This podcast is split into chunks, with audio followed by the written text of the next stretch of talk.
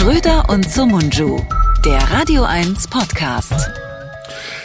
Ja, ein unsichtbares Virus hat Florian und mich befallen und auch Bent haben wir gerade im Vorgespräch festgestellt. Denn seitdem unserer, seit unserer letzten Tippi-Show sind wir alle heiser und wir wissen nicht warum. Hallo Florian. Dir hört man so ein bisschen an. Hallo, mein Lieber. Ich bei mir ist durch, aber ich hatte auch so zwei, drei Tage danach, wo ich dachte, ähm, irgendwas ist. Und ich dachte zuerst, es ist die Strafe, weil ich so rumgebrüllt habe und ähm, da irgendwie so Früden, Früden. Und dann habe ich gedacht, okay, okay, das war zu viel. Das da habe ich jetzt meiner Stimme zu viel zugemutet. Aber wir sind ja beide Bühnenmenschen und eigentlich sind wir jemand, sind wir Leute, die mal nicht nur auf der Bühne sehr gut brüllen können, sondern es auch privat oft tun. Und diese Konsequenzen hat's nie. Hm, komisch, ne? Also entweder wir haben Corona oder hatten Corona oder irgendein anderes Virus, äh, so ein Stimmvirus. Na, die, die Zuhörer können uns ja schreiben, ob sie ähnliches haben, dann finden wir raus, was es ist. Aber heute geht's bei mir genau. auch wieder. Ne? Aber, aber bitte nicht schreiben, wenn ihr das Ganze nur äh, im, als Podcast gehört habt, weil dann kann es euch nicht getroffen haben. Und wenn wir euch nur über, über die, über die Podcast-Profile angesteckt haben, dann würden wir es auch gern wissen, weil dann ist es ein ganz neues Virus. Und dann hat Karl Lauterbach endlich wieder eine Aufgabe, die ihm richtig Spaß macht und muss sich nicht länger mit Cannabis beschäftigen, worauf er nämlich gar keinen Bock hat. Oh Gott, ja, oh Gott. Ja, mein Lieber, wir haben uns letzte Woche noch gesehen. Ähm, du bist irgendwie unterwegs. Du bist keine Ahnung, wo in der Welt du gerade bist. Ich bin unterwegs, ich bin ähm, irgendwo auf, ich sag mal, ich bin auf irgendeiner Insel und hm. ähm, arbeite hier und hier ist es sehr, sehr warm.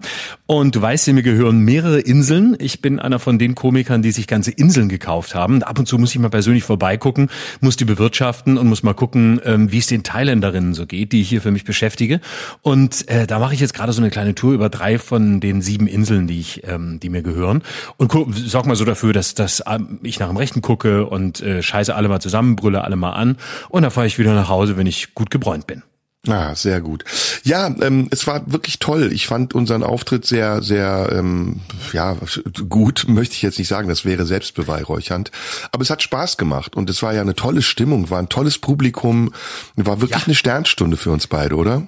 Ich muss auch sagen, ich fand uns wirklich, ich würde nicht sagen, ich fand uns gut, ich fand uns einfach sehr gut. Ich fand uns ausgezeichnet, ich fand uns so gut wie selten zuvor. Ähm, vor allem, weil äh, wir es tatsächlich geschafft haben, ähm, dass gar niemand äh, darüber berichtet hat, der nicht darüber berichten soll. das ist Und das ist doch schon sehr viel wert. Das ist schon sehr viel wert, wenn wir da niemanden gegen uns aufbringen. Niemand wurde beschimpft, mindestens nicht so, dass die, die beschimpft wurden, es auch gemerkt hätten. Und das ist ja eigentlich das Wichtigste. Ja, ist mir aber noch sehr nachgegangen, unser Gespräch. Ich habe es auch noch mal gehört dann. Ähm, ja, schön. Also es, es hat großen Spaß gemacht und ich bin schon gespannt, was wir heute zu besprechen haben. Ja, so, dann fangen wir doch mal an. Wie ist die Lage bei dir? Wo bist du? Was machst du? Wie geht's dir jenseits deiner Stimme? Also ich gehe auf meinen 55. Geburtstag zu. Der ist ja in zwei Wochen. Und die Lage ist gut. Das äh, Wetter ist, ja, jetzt heute ein bisschen schwül, aber doch sehr warm, angenehm. Und ich merke so, dass ich mich jetzt langsam auf den Herbst freue. Die Tour steht vor der Tür. Ähm, wir haben sehr gute Kartenverkäufe, viele Vorstellungen sind schon ausverkauft, wofür ich sehr dankbar bin. Und dann geht's zum letzten Mal auf Reise. Und ähm, ja, du kennst das, ne? Man hat dann so eine so eine kleine Vorfreude, ist auch ein bisschen Aufregung, aber ich freue mich drauf. Das ist das Beste.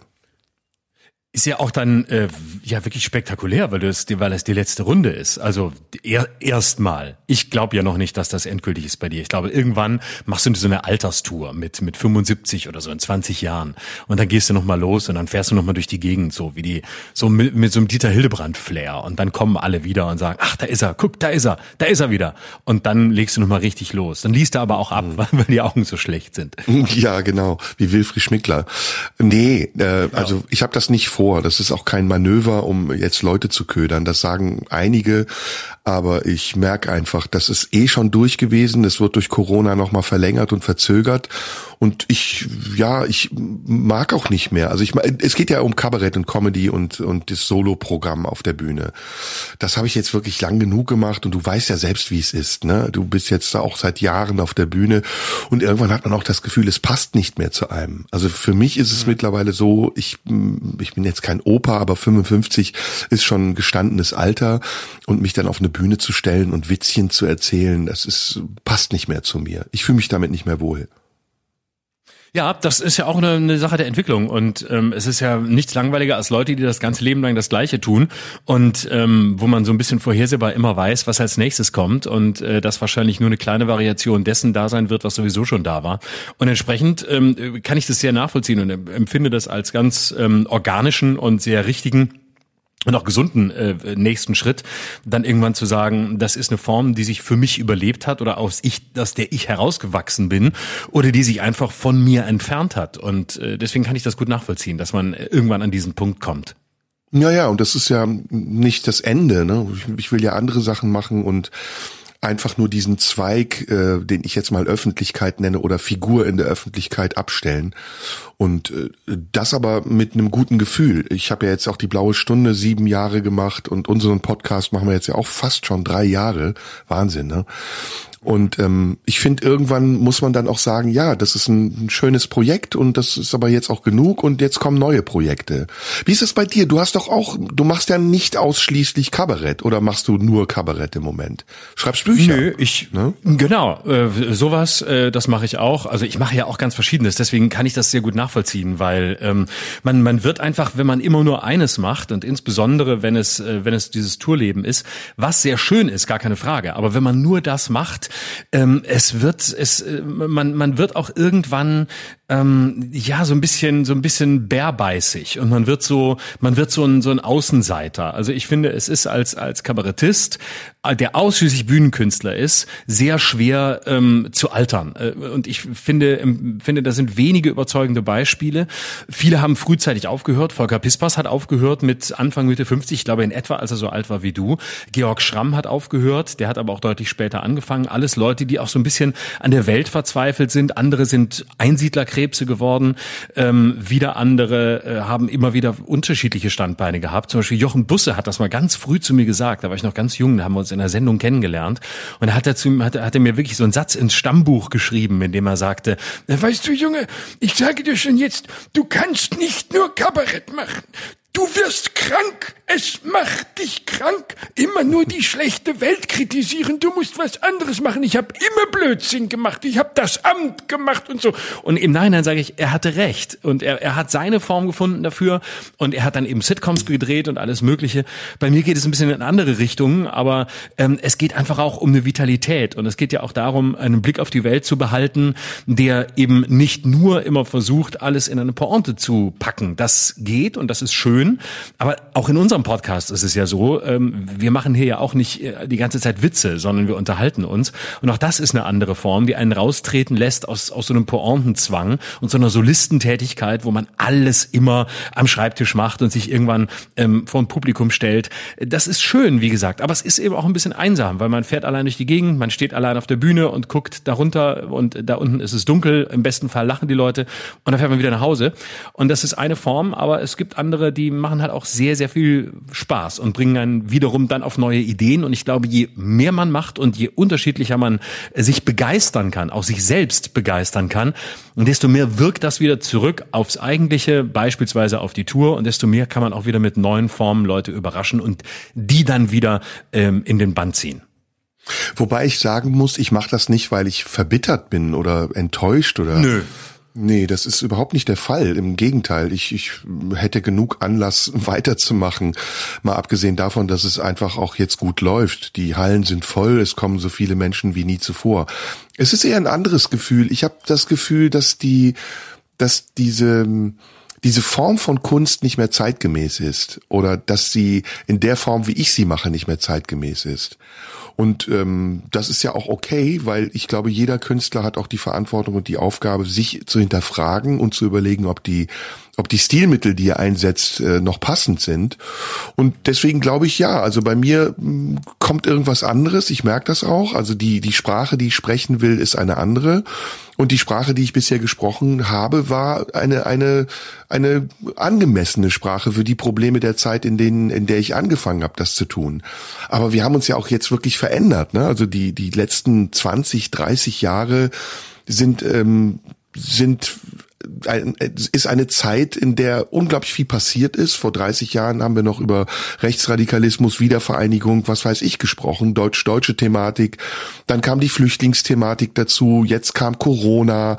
Also vieles ist passiert und ich habe das Gefühl, dass die Menschen ähm, auch durch die Möglichkeiten, äh, die sie haben, sich auszudrücken, sich auch verändert haben. Also das Kabarett, Ironie, Sarkasmus, Zynismus, all diese Elemente, die dazugehören, nicht mehr so funktioniert, wie es noch funktioniert hat zu einer Zeit, in der man als Kabarettist auch in der Opposition war in der so Figuren wie Helmut Kohl, Franz Josef Strauß, Herbert Wehner einfach viel griffiger waren als das, was wir heute haben. Also ich finde auch, dass wir heute viel mittelmäßiger und mediokrer geworden sind und dass das Kabarett auch so ein bisschen eingedampft ist in diese in dieser Mittelmäßigkeit und dass man entweder die Wahl hat, dann sehr regierungstreu zu sein und auf der Bühne zu sein und Systemsprache zu sprechen oder dass man so gewollt anarchistisch ist und dann so ins Provokante rüberfällt, was ich auch nicht toll finde. Das ist mittlerweile auch oldschool, auf die Bühne zu gehen und Leute zu beleidigen. Also ist es eine Erkenntnis bei mir, die sagt, okay, du hast alles gemacht, es hat funktioniert, du hast Erfolg gehabt und jetzt mach mal was anderes. Ja, und das ist dann auch konsequent. Und äh, ich bleib noch ein bisschen. Ich bleib noch ein paar Jahre. Also habe ich so vor und ähm, versuche weiter ähm, regierungstreu zu sein. Damit meinte um ich nicht dich, sorry. Das kann man so Ich weiß, ich weiß. Nein, nein, nein, nein. Nein, um Gottes Willen, weiß ich doch. Nein, nein. Ich meinte die ähm, Heute-Show. kann ich ja aussprechen. Genau. Und äh, also ich möchte, dann sagen wir so, dann werde ich mich bemühen, endlich regierungstreu zu werden oder noch regierungstreuer, als meine größten Fans es schon immer an mir geschätzt haben. Diesen mhm. Weg möchte ich gerne konsequent weitergehen. Und äh, nein, tatsächlich ist ist der Weg für mich ein anderer, aber der ist eher zwischen zwischen den Formen, nämlich ähm, die äh, die Irritation des Publikums über sich selbst. Ähm, das ist äh, eigentlich das Schönste, was es gibt, indem man sich selbst äh, zum Advocatus Diaboli macht, indem man sich selbst zum Teufel mit anderen Worten zum Arsch macht und damit die Arschlochhaftigkeit von uns allen vorführt.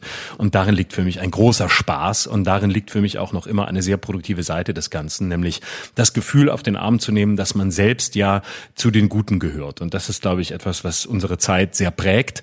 Und ähm, da find, ist es für mich noch immer sehr reizvoll, satirisch reinzugehen und ähm, meine, meine eigenen dunklen Seiten mit den Leuten zu teilen, weil es natürlich oft auch die dunklen Seiten derer sind, die kommen. Und dann ähm, ist es ein hoffentlich unterhaltsames, schönes äh, Sprachspiel und komödiantisches Spiel mit ähm, den eigenen Auffassungen und mit denen des Publikums. Und vor allem den uneingestandenen Auffassungen des Publikums. Das ist immer das Schönste. Ja, und es ist ja noch was anderes. Es ist ja die Illusion, mit der wir spielen, also in meinem Fall.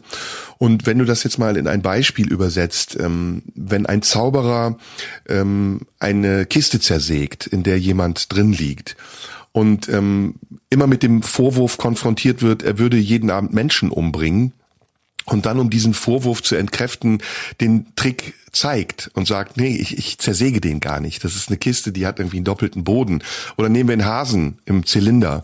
Ähm, wenn, wenn der Zauberer diesen Hasen aus dem Zylinder zaubert und die Tierschutzorganisation sagt, das ist Tierquälerei und um dem entgegenzutreten, zeigt der Zauberer den Trick, ja, dass dann, dass in diesem Zylinder nämlich nichts passiert mit dem Hasen, dann kann er den Trick danach nicht mehr machen. Dann ist die Illusion zerstört, weil dann wissen die Leute, dass es ein Zauberer ist und nicht, dass das, was er macht, tatsächlich geschieht. Und so ist das bei mir auch ein bisschen. Ich habe, wir haben uns jetzt so oft erklärt, auch beispielsweise durch diesen Podcast, dass einfach die die Magie des äh, Nichtwissens auch so ein bisschen weg ist. Dass, ne, dass, dass, dass, dass die Zuschauer, die vielleicht früher gedacht haben, ist der wirklich so, ist der wirklich so aggressiv oder äh, meint er die Beleidigung wirklich ernst, jetzt wissen, nee, äh, meint er nicht oder vielleicht meint er sie auch doch ernst, aber die wissen einfach zu viel. Die wissen ja. einfach zu viel. Und das, das muss man sich wieder erarbeiten, indem man dann auch wieder kryptischer wird, ne? Also indem man auch die Interpreta die Interpretierbarkeit seiner Arbeit wiederherstellt und nicht immer alles offenlegt. Also ich finde das immer wahnsinnig langweilig. Ich finde zum Beispiel auch ähm, Kunstausstellungen mit Führungen langweilig, wenn dann jemand ja. daneben steht und dir die Bilder erklärt und du gar nicht die Möglichkeit hast, was Eigenes darin zu sehen. Ne? Ja, kennst du die Stelle bei Thomas Bernhard, wo er schreibt, äh, dass ähm, äh, das Schlimmste ähm, äh, Kunsthistoriker seien, die Führungen in Museen machen. Und ja. ähm, äh, wo er sagt, das ist das Allerschlimmste, wenn sie dann ankommen. Am besten noch mit Schulklassen, ähm, wo den Schulklassen schon beim ersten Museumsbesuch jede Begeisterung, jede Lust für die Kunst genommen wird, weil irgendeiner daneben steht, der ihnen sagt, wie sie es zu verstehen haben. Das ist übrigens auch bei Literatur das Gleiche. Es gibt nichts Schlimmeres als als so so erklärende Literatur Literatur, ähm, wo man dann noch mal ein Buch dazu kaufen kann, wo erklärt wird, wie was gemeint ist und wie es gedacht war. Oder Einführungen im Theater gibt's ja auch, ne, wo man sich dann oh, trifft und dann wird so eine halbe Stunde vorher schon geredet und dann erklärt irgendeiner, dann kommt irgend so ein Dramaturg und sagt, äh, was der Regisseur, unter dem er arbeitet, sich so gedacht hat bei dem ganzen Stück und wie es zu verstehen ist und wie man es bitte richtig versteht und das, das alles muss immer erklärt werden, alles muss immer ausbuchstabiert werden und dadurch dadurch verliert das Ganze seine Magie. Dadurch verliert es sein Geheimnis, dadurch äh, verliert es auch seine Vielfalt und Vielgestaltigkeit. Und ähm, man wird so ein bisschen ja zu so einem zu so einem äh, Schüler erzogen, der immer Nachhilfe braucht und der nach der sechsten Stunde noch eine Stunde bleiben muss, weil sonst kapiert das ja nicht. Und das verstehe ich nicht. Ich, ich mag das nicht, wenn man so an die Hand genommen wird. Also wenn ich an die Hand genommen werden will, dann kann ich nachfragen oder dann kann ich mir irgendwas suchen, weil ich ähm, bei mich interessiert, wie andere es verstehen oder wie andere mit einem Werk umgegangen sind. Aber ich möchte nicht von Anfang an das Gefühl haben, dass man mich an der Hand nimmt und mir ähm, und mich zu, zu so einem infantilen äh, Kind erklärt, äh, das das nicht alleine weiß, was es will und auch alleine nicht weiß, wie es sich etwas vorzustellen hat oder was es mit ihm macht, um es mal ein bisschen emotionaler zu sagen. Mhm. Das, ja, das habe ich neulich auch äh, im Interview in der in der Welt gesagt, dass wir ähm, Künstler mehr und mehr an den Naturalismus äh, herangerückt sind, weil das natürlich auch verlockend ist, ne? dass die Grenze zu verschieben zwischen der Figur und der Person.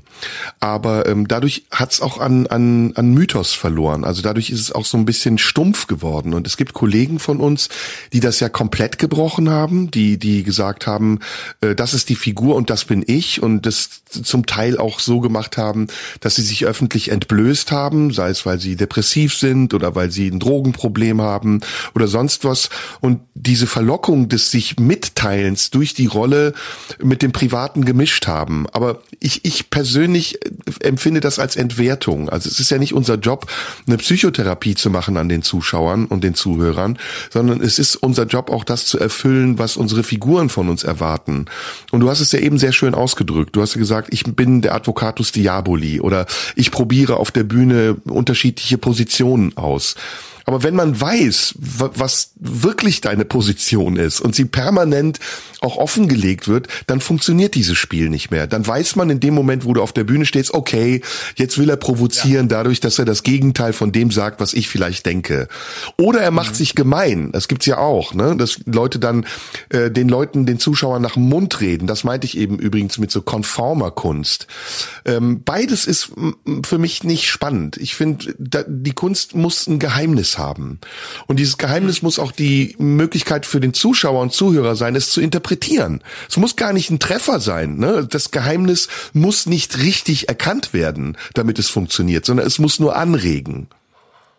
Und das Schönste ist doch ein Abend, egal wo man ihn verbringt, oder ein Tag im Museum, oder ob man ins Theater geht, in die Oper, egal worauf man steht, oder ein Comedy-Abend und man weiß danach äh, nicht so recht genau, wie man es am Ende zu fassen hat. Und es beschäftigt einen über Tage, wenn, wenn so ein Rätsel bleibt, ja, so ein Rätselcharakter des Werks. Man sich fragt, oh, warte mal, was habe ich dazu für eine Verbindung? Warum hat's mich vielleicht in den Bann gezogen? Warum habe ich an einer Stelle gelacht, an der ich es nicht wollte? Oder bin an etwas hängen geblieben, was mich eigentlich eigentlich abstößt, aber in dem Moment hat es mich fasziniert.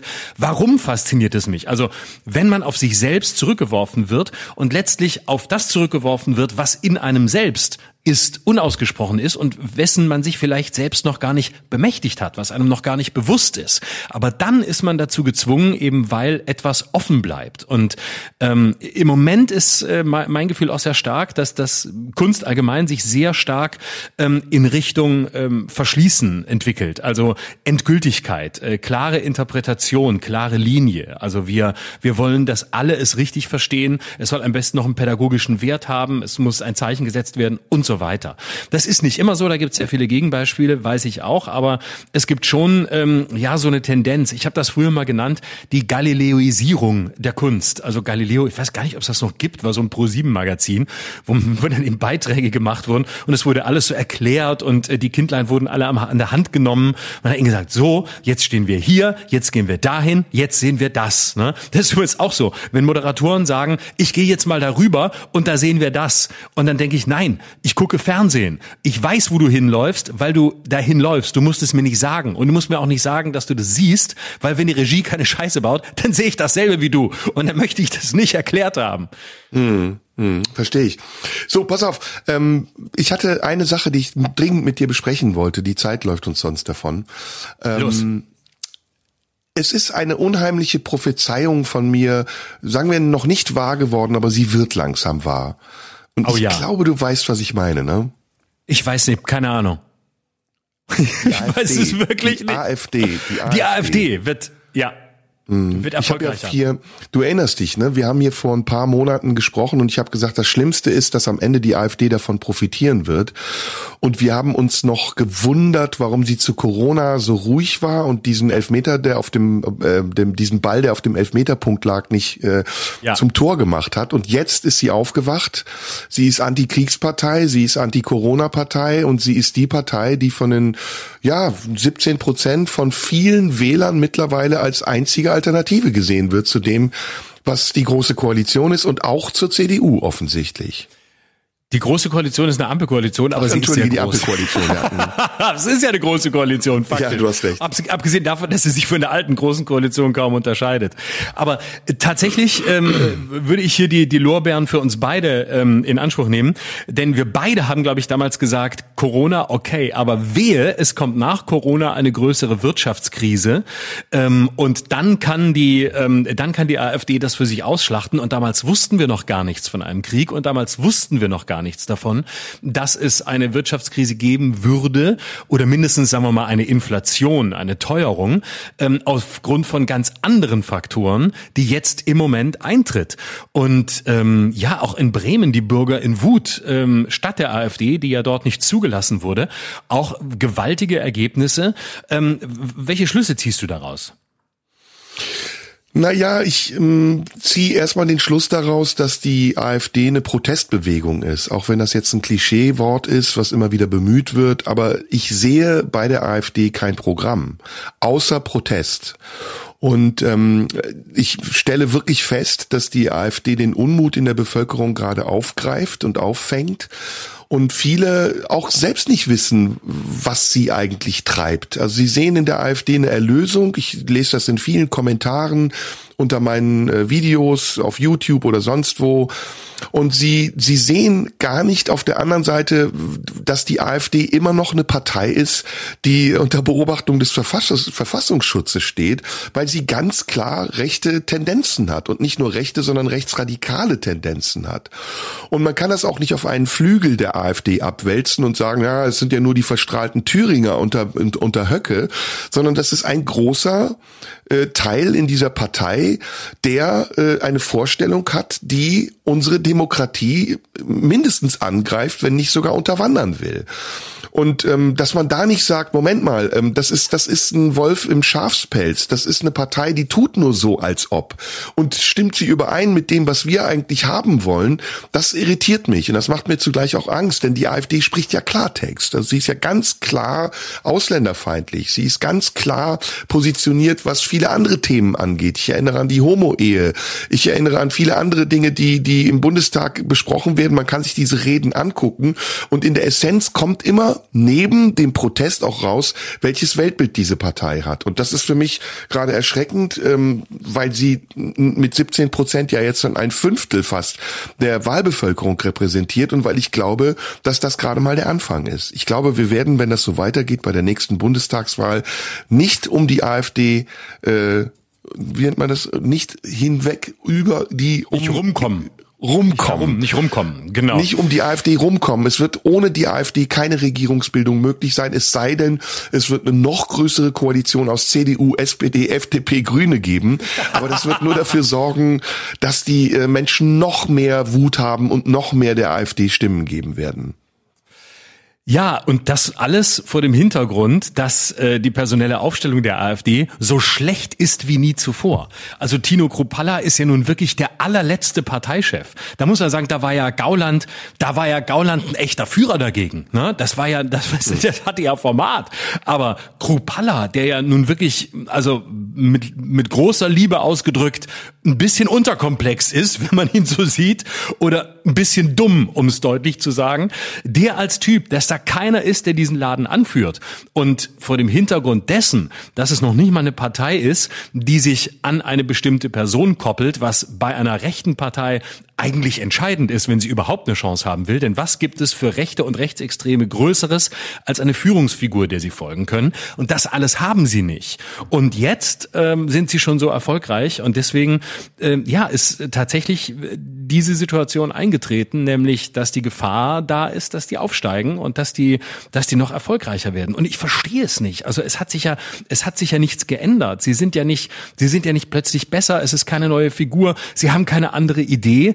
Aber ich glaube, es verfängt heute mehr denn je ähm, das Argument oder das Scheinargument: Wir sind auf eurer Seite. Wir sind so wie ihr. Wir sind eure Anwälte. Wir sind die, die im Feld sind, genau wie ihr. Und wir sind die, auf die ihr euch verlassen könnt. Und wir geben euch die Möglichkeit, ähm, frei zu sein. Und das ist ja die größte Lüge. Wir geben euch die Möglichkeit, alles sagen zu können. Wir sagen alles, was sonst nicht mehr gesagt werden darf. Alles, was verboten ist. Wir machen keinen Genderwahn mit. Wir machen alles nicht mit, was in irgendeiner Form äh, die, die Grenzen weiter verflüssigt, sondern wir sagen back to the roots, klare Landesgrenzen, klare Geschlechtergrenzen und alles andere auch klar. Aber darin dürft ihr plötzlich alles sagen. Darin seid ihr dann frei.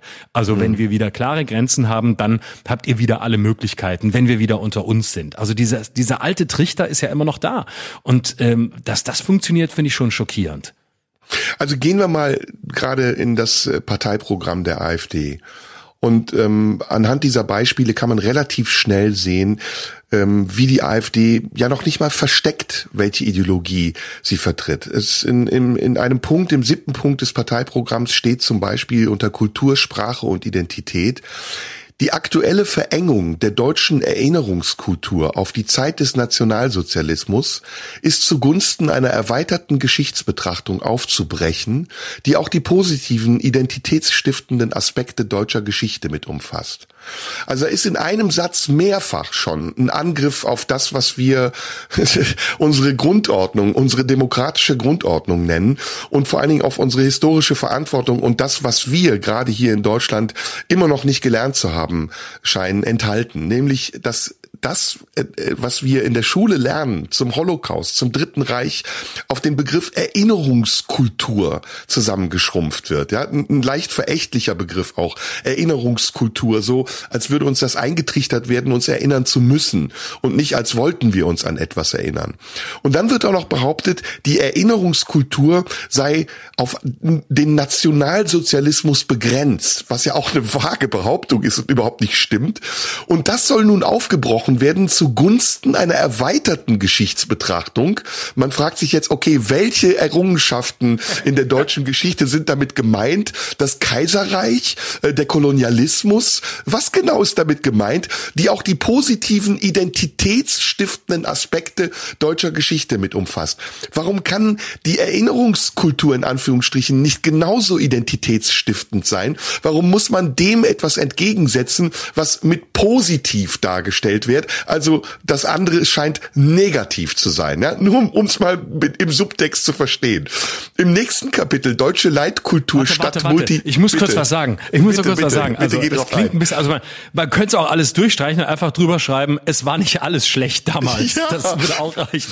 Weißt du, wir müssen auch mal, wir müssen auch mal die positiven Seiten des Führers sehen. Dass er aus Österreich kam, war nicht so gut. Aber er hatte schon auch gute Seiten. Autobahnen und Panzer äh, und auch die Reden waren besser als heute von Robert Robert Habeck. Er hat nicht so viel geweint. Aber müssen wir also, auch mal, es war auch viel Identitätsstiftendes dabei.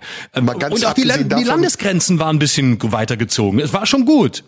Mal ganz abgesehen davon, dass das ähm, nicht nur latent, sondern dass das auch antisemitisch ist. Ne? Also da wird jede jüdische Organisation, die sich mit dem Gedenken an den Holocaust beschäftigt, Einspruch erheben und sagen, hallo, was soll das? Erinnerungskultur abschaffen zugunsten einer positiven, identitätsstiftenden Erinnerung an die deutsche Geschichte. Dann, was noch weitergeht, also ich will das jetzt nicht ähm, übertreiben, aber deutsche Leitkultur statt Multikulturalismus ist auch super.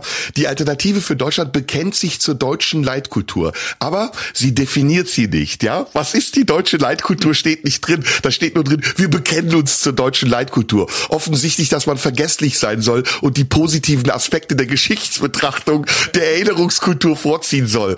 Und die Ideologie des Multikulturalismus, was auch äh, überhaupt nicht stimmt, es gibt keine Ideologie des Multikulturalismus. Es gibt eine vielfältige Gesellschaft in Deutschland betrachtet die AfD als ernste Bedrohung für den sozialen Frieden und den Fortbestand der Nation als kulturelle Einheit. Was ist eine Nation als kulturelle Einheit im Jahre 2023, wo es Kinder von gemischten Ehen gibt, Menschen, die hier geboren sind, eine andere Hautfarbe haben, eine zweite Muttersprache sprechen? Da kannst du doch nicht alle wieder ins Sieb schmeißen und sagen, nur wer echt deutsch ist, der bleibt hier, der Rest verschwindet wieder. Also es ist so leicht zu durchschauen, was diese Partei ja noch nicht nicht mal versteckt. Oder der Islam gehört nicht zu Deutschland. Nächstes Kapitel. Also es ist, es ist Ausländerfeindlichkeit offen ausgesprochen. Es ist ein Zerrbild, das an die Wand gemalt wird, um Leute auf die eigene Seite zu ziehen. Und es ist eine Mischung aus Aspekten, zum Beispiel familienpolitischen Aspekten und so weiter und so fort, die natürlich auch ansprechend ist. Ne? Bekenntnis zur traditionellen Familie als Leitbild. Also komplett erstmal wieder alles über Bord schmeißen. Es gibt nur traditionelle Familien, aber Alice Weidel darf verheiratet sein mit einer Frau und in in der Schweiz leben oder es lebt doch nicht mal mehr in der Schweiz. Genau. Also es bleibt einem die Spucke weg. Warum liest das keiner? Warum mhm. weiß das keiner? Und es spielt jeder einzelne Punkt, ähm, den du vorgelesen hast, alles mit der Angst. Es ist immer permanente Angsterzeugung. Die Fremden machen Angst, die Ideologie des Multikulturalismus. Wir werden irgendwann überrannt. Das ist ja das Bild, was dahinter steckt. Irgendwann kommen die Horden, irgendwann äh, kommt der Araber oder wer auch immer, der sich ja ohnehin viel mehr fortpflanzt als wir. Deswegen müssen wir ja auch auf unsere Familien achten, damit wieder jede Frau drei bis fünf Kinder kriegt, damit der Bio-Deutsche weiterhin hier das Hauptmerkmal in diesem Land ist, weil die anderen bedrohen uns ja. Das heißt, alles, was nicht automatisch deutsch ist, was nicht von Grund auf deutsch ist und keinen fremden Einflusssphären unterliegt. Nur das rein deutsche Arische ist das Gute und alles andere bedroht uns. Und dass man sich so leicht ins Boxhorn jagen lässt, als wäre jeder andere Einfluss immer nur Bedrohung. Aber das ist natürlich auch das Simpelste, was man machen kann und leider auch das Wirkungsvollste, nämlich mit Angst zu spielen, mit Ängsten zu spielen, weil so zu tun, als gäbe es eine Ideologie des Multikulturalismus, also als seien wir alle, die wir hier sind, die Unterlegenen, die sich gegen diese Ideologie nicht wehren können, ist ja, ist ja völliger Quatsch, spielt aber schon im Bild darauf an, genau, da sind Leute, die lassen hier jeden rein. Jeder darf kommen, alle dürfen hier jederzeit kommen, egal woher, sind willkommen, am Ende willkommener als wir. Und prompt hast du natürlich die Bilder im Kopf, da kommen, da kommen sie alle, die, die Moslems und die Syrer und die Türken und wie sie alle heißen. Und dann sehen wir sie machoid wie sie sind, durch die Straßen laufen und das löst Angstbilder aus. Und das ist immer noch das Gefährlichste an diesem Populismus, dass sie, dass sie mit der Angst der Menschen hier noch recht ungeschickt, aber trotzdem schon spielen. Ja, definitiv. Also ich bin äh, überrascht, wie deutlich das im Programm steht. Also ihre Europafeindlichkeit, das wissen wir. Sie wollen den Euro abschaffen. Was wollen sie stattdessen einführen? Sie wollen keinen zentralistischen Bundesstaat Europa haben, also wollen sie wieder Nationalstaaten haben. Weshalb es Europa gibt und was die Wettbewerbsfähigkeit Europas äh, im Vergleich zu den USA und China angeht, das wird hier nicht besprochen. Was dann passieren würde, was auch an, an, an Kostenexplosion auf die Menschen zukommen würde, wenn wir wieder die D-Mark einführen würden würden. Das wird hier nicht besprochen. Die Reichsmark. Es ist ja so dumpfer, es ist ein, so ein dumpfer Appell einfach. Kompetenzen wieder an die Nationalstaaten abgeben, Volksabstimmung über den Euro. Ey, wenn es Volksabstimmungen gibt, ja, dann ist die AfD die erste Partei, die damit leben muss, dass Mehrheiten gegen sie gebildet werden. Und ich glaube nicht, dass die AfD das akzeptieren würde. Dann kluge Dinge, äh, äh, dann, dann geht's mal um die Banken. Man denkt, ja, okay, das ist alles klar. Jetzt wollt ihr die Banken regulieren, Polizei stärken, Strafjustiz verbessern, äh, Angriffe auf Amts Vertrauenspersonen härter bestrafen, Opferschutz äh, statt Täterschutz. Das ist so, als hätten die in so einem Verbraucherschutzmagazin nachgeguckt und Umfragen studiert. Was interessiert die Leute am meisten und wie können wir unsere anderen Argumente dazwischen verpacken? Und, und Wehrpflicht wieder einsetzen ist übrigens auch eines der Punkte, den sie verlangen. Das möchte ich mal sehen, ja, dass Leute, dass Leute dann zur Bundeswehr gehen, weil die AfD das von ihnen verlangt und 24 Monate Dienst leisten. Also es bleibt die Frage, wie schafft es diese Partei, dieses Gefühl der Leute abzuholen und ihnen die Illusion zu vermitteln, dass sie die einzige Lösung, die einzige Alternative für Deutschland wären, obwohl doch glasklar ist, wohin die Reise geht. Ich meine, wir müssen jetzt nicht über Höcke sprechen. Ich habe sein Buch gelesen, niemals, niemals zweimal in den gleichen Fluss. Hast du es gelesen? Oh, nein. Nein, das, nein, hast du dir das angetan? Ein Kurzreferat drüber halten?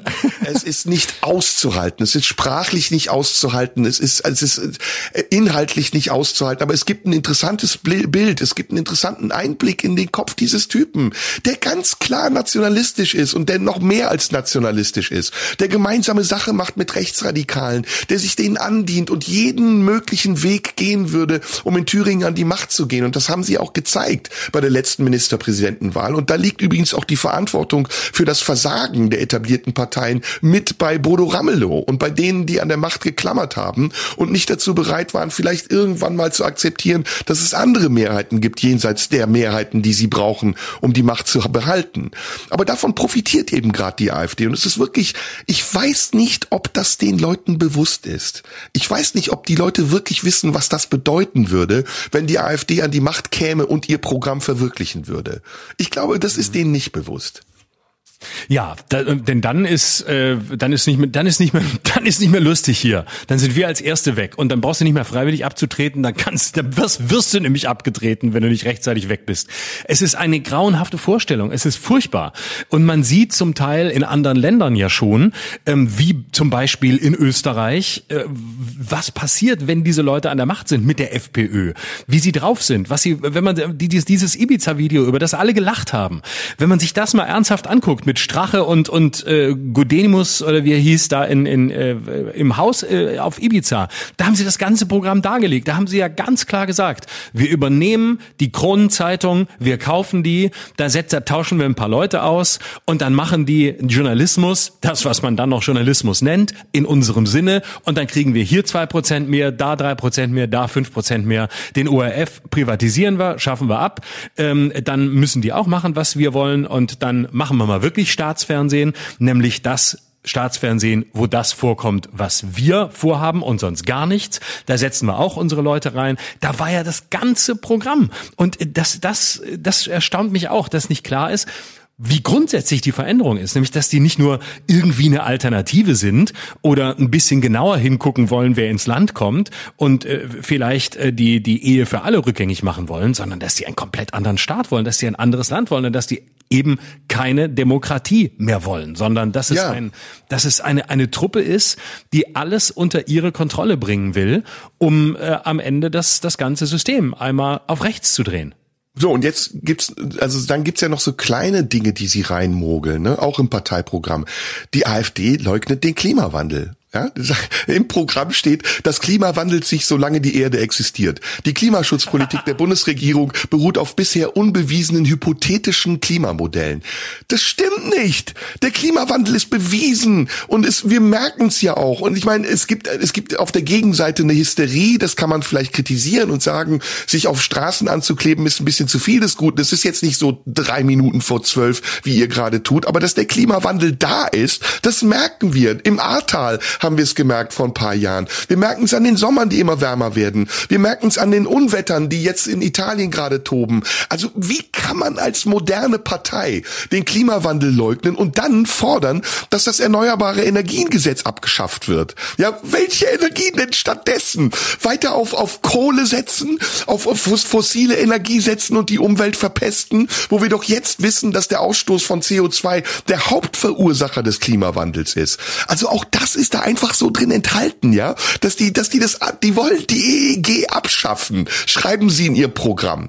Und es, es ist, also es bleibt, wenn man es liest, einem die Spucke weg. Und die Frage danach, was passiert eigentlich, wenn diese Partei an die Macht kommt, ist, ist eine Frage, die man sich beantworten muss. Und ich sag dir, mit den Instrumenten, die gerade übrigens die Gegenseite geschaffen hat, mit Einschüchterung, mit Bedrohung, mit Cancel Culture, mit, mit Trolls und Bot-Armeen, die dafür sorgen, dass Leute aus der Öffentlichkeit verschwinden, wird die AfD viel schlimmer Schindluder treiben, als es bisher jemand getrieben hat.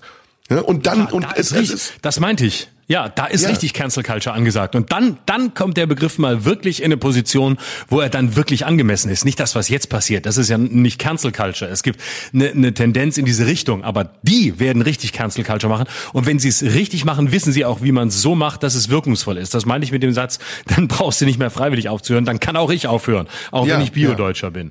Ja. Und, äh, aber es ist so typisch. Ne? Die, die, das ganze Vorgehen ist so typisch. Nämlich, im Grunde steckt dahinter der Versuch einer völlig illusorischen illusorischen Wiederverzauberung der Welt. Ne? Also ähm, wenn wir die Wissenschaft ansehen als die berühmte Entzauberung der Welt, nämlich wir denken über weite Strecken wissenschaftlich nicht mythologisch, sondern versuchen uns an der Falsifizierbarkeit dessen abzuarbeiten, was Wissenschaft anbietet an, an, an Ergebnissen. So, wenn wir also so denken, wenn wir anerkennen, dass der Klimawandel ähm, genau so real ist, wie er real ist, wenn wir auch den sich widersprechenden Wissenschaften vertrauen, ähm, die zwar unterschiedliche Ansätze haben, unterschiedliche Zahlen haben, aber alle in eine ähnliche Richtung argumentieren, dann sorgt das für eine zunehmende Entzauberung der Welt. Und Populismus ist immer der Versuch, Versuch einer Wiederverzauberung, ist immer der Versuch, den Leuten zu sagen, es kommt alles nicht so schlimm, wie ihr glaubt. Und wenn wir sagen, der Klimawandel ist nicht da, dann kommt er nämlich auch nicht. Und dann könnt ihr einfach so weiterleben wie bisher. Die anderen wollen euch alles nehmen. Wir geben euch etwas. Wir geben das Leben, was ihr euch wünscht, nämlich ein Zuhause, ein heimeliges Leben mit einer Familie, vielen Kindern und alles ist gut. Und ihr könnt bedenkenlos in Urlaub fahren, so viel ihr wollt. Überall hin, wo wir es zulassen. Klammer zu. Und ansonsten ist alles einfach gut. Und dieses Gefühl versuchen sie zu vermitteln in einer Welt, in der alle anderen nur für Chaos sorgen und nur dafür sorgen, dass alles immer unübersichtlicher wird. Das ist der Trick. Eine scheinbar übersichtliche Welt zu suggerieren, die es einfach nicht mehr gibt und wahrscheinlich auch nie gab. Das kann man natürlich zu jeder Zeit versuchen, weil immer die Gegenwart so chaotisch wirkt, wie nichts zuvor war. Aber in einer Zeit, in der eben tatsächlich große Veränderungen anstehen und auch sehr grundlegende ähm, Einschnitte bevorstehen für jeden, weil wir unser Leben werden ändern müssen. In solchen Zeiten werden solche Gedanken eben fruchtbar. Wenn die Grünen die einzigen Arschlöcher sind, die dafür sorgen, dass wir bald nicht mehr heizen können zu Hause, dass es kalt wird und ähm, dass wir stattdessen gendern müssen, dann ist natürlich die Ein Einflugschneise für Typen wie die noch mal größer, weil sie sagen können, wir nehmen euch nichts mehr. Bei uns ja. bleibt alles heil.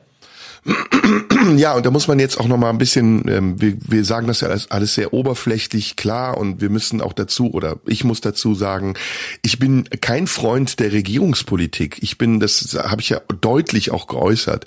Aber ähm, für mich ist die Alternative nicht die Alternative und äh, vor allem auch, weil in dieser Alternative Leute sind, mit denen ich nichts zu tun haben will. Ich habe mal hier ein paar Zitate von Höcke, die wir, die wir uns mal gerade geben können, um zu wissen, was ich meine mit mit rechts, rechtsradikal. Ähm, Im 21. Jahrhundert trifft der lebensbejahende afrikanische Ausbreitungstyp auf den selbstverneinenden europäischen Platzhaltertyp. Ja, das ist ein Zitat von Höcke. Oder ich will, dass Deutschland nicht nur eine tausendjährige Vergangenheit hat, ich will, dass Deutschland auch eine tausendjährige Zukunft hat. Ähm, wir wissen, woher tausend Jahre kommen, nämlich vom tausendjährigen Reich. Und wir wissen, wer das gesagt hat, die Nazis.